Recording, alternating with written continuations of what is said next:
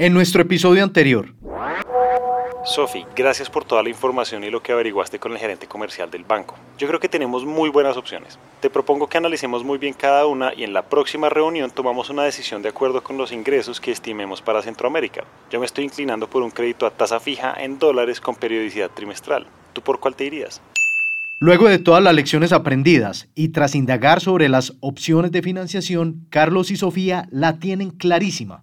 Ahora sí, Nuestros personajes están listos para tomar una nueva deuda con la certeza de que revisaron todos los escenarios posibles.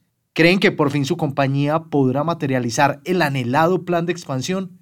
Bienvenidos al cuarto episodio de la segunda temporada de Oído al Riesgo. Oído, oído. Oído al riesgo. Más conciencia financiera. Menos riesgos de mercado.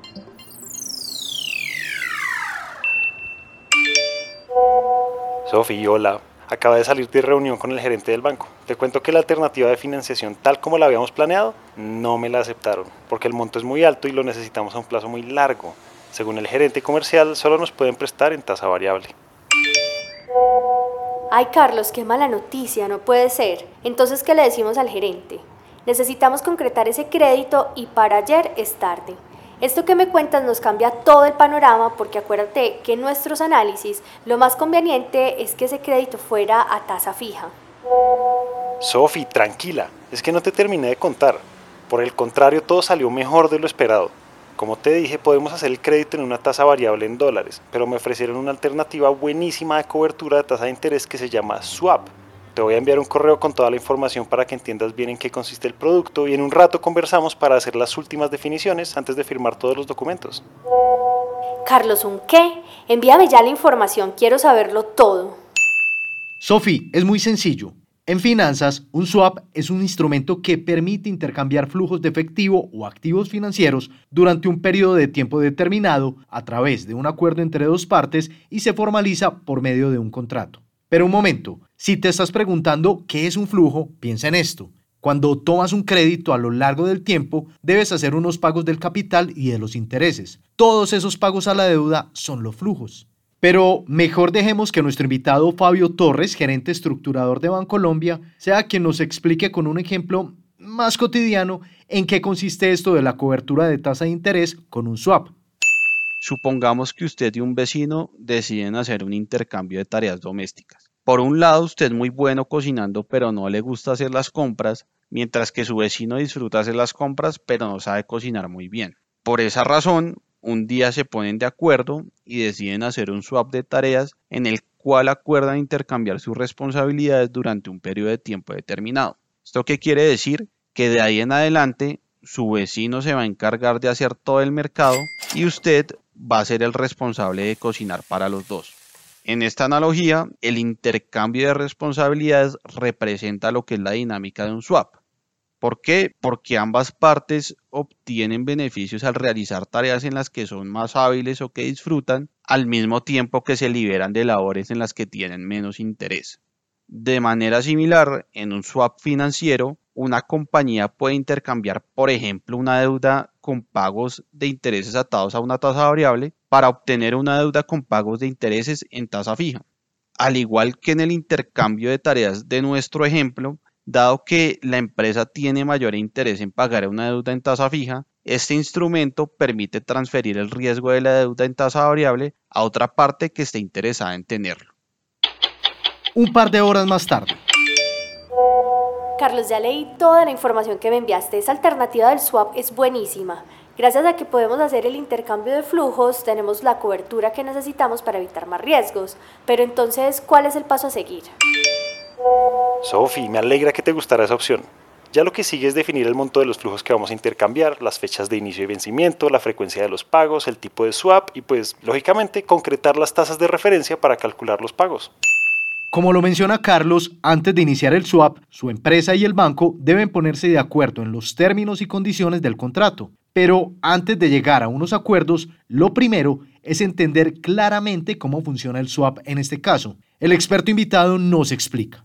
lo que se busca es que el swap se convierta en un espejo de la deuda ya existente, de tal manera que el intercambio de los flujos se ajuste a los pagos que tenga establecido la empresa.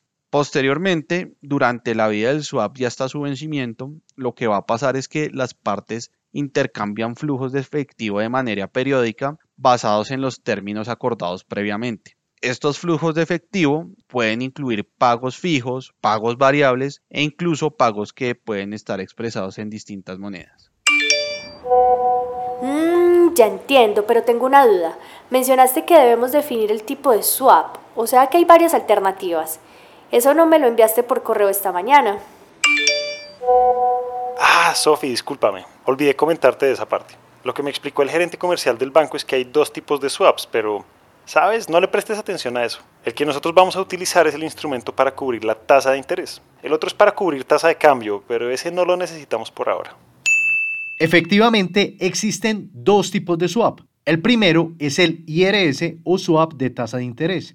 Como lo indica su nombre, se utiliza para gestionar el riesgo asociado a los movimientos de las tasas de interés.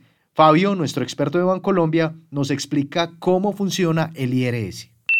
En este tipo de swaps, las dos partes que interactúan van a acordar intercambiar flujos de pagos basados en tasas de interés diferentes. Por ejemplo, si una empresa tiene una deuda atada a una tasa variable como la SOFR o la IBR, puede preocuparse por el movimiento que tendrán las tasas de interés en el futuro. Entonces, para cubrirse contra ese riesgo, la compañía puede hacer un swap de tasa de interés en el cual recibe pagos en tasa variable para compensar los intereses de la deuda que tiene y se compromete a hacer pagos de intereses en tasa fija. Así, a través del swap, la compañía puede fijar su costo de financiamiento protegiéndose ante el movimiento de las tasas de interés. Por su parte, el otro tipo de swap es el CCS o swap de tasa de cambio, que como su nombre lo dice, cubre el riesgo asociado a la tasa de cambio. Aunque este no lo utilizarán por ahora nuestros personajes, es importante conocerlo. Fabio nos cuenta detalles de este producto. En este tipo de swaps también va a existir un intercambio de flujos con la particularidad de que esos flujos van a estar denominados en dos monedas distintas. Por ejemplo, si una empresa colombiana tiene una deuda en dólares y sus ingresos están en pesos, la compañía puede hacer un swap de tasa de cambio en el cual va a recibir pagos en dólares para compensar los intereses de la deuda actual y se compromete a hacer pagos de intereses denominados en pesos colombianos. Así, la empresa puede fijar el tipo de cambio tanto de los intereses como el capital de la deuda y de esta manera se protege frente a la fluctuación de la moneda. Carlos, con lo que me cuentas me surge otra pregunta. Debemos escoger solo un tipo de swap, o sea, tenemos que definir si es solo de tasa de interés o de tasa de cambio. Te lo pregunto porque si nos prestan en dólares, pero gran parte de los ingresos de la compañía son en pesos colombianos, pues no va a ser rentable para nosotros, ¿no crees? Sofi, qué bueno que mencionaste eso. En lo que me explicaron, como nosotros tendríamos riesgo de tasa de interés y de tasa de cambio, podríamos utilizar unas combinaciones de los dos tipos de swaps. Carlos, listo. Ya con todo lo que me contaste estamos clarísimos. Voy a ajustar el análisis financiero y te envío un correo con los detalles que acabamos de definir para que lo revises. Ahí te indico el monto final que necesitamos financiar y el plazo de propuesta para la cobertura. Ya con eso podría cerrar el swap con el banco. Sofi, muchas gracias. Quedo súper pendiente. Ya con esta información me vuelvo a reunir con el gerente comercial del banco para que cerremos este tema. Definitivamente Carlos y Sofía ahora son unos expertos en cuanto a esto del swap. Ambos ya definieron los detalles necesarios como el monto a financiar y el plazo final, además del tipo de instrumento que utilizarán.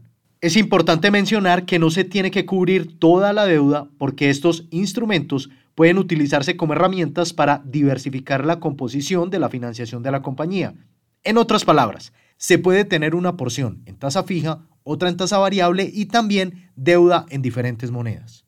Por otro lado, en cuanto al plazo de la cobertura, este no debe coincidir exactamente con el de la deuda. Se puede hacer por un plazo inferior si, por ejemplo, se espera que haya un cambio en la composición de los ingresos de la compañía en algún momento en el futuro.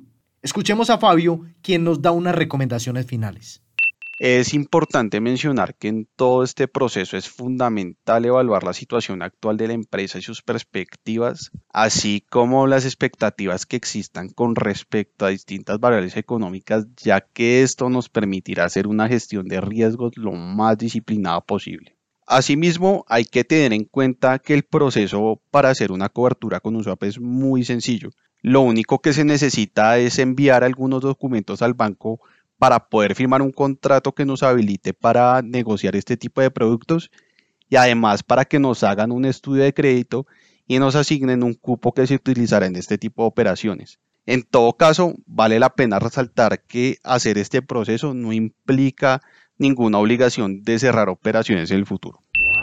No te pierdas el próximo episodio en el que seguiremos hablando de swaps, pero en este caso para escenarios de inversión. Muy bien, y si deseas conocer detalles de cómo gestionar los riesgos en tu negocio y las alternativas que tenemos en Bancolombia para tu empresa, escríbenos al correo que te dejamos en la descripción del podcast y desde la mesa de dinero te daremos respuesta. Hasta la próxima.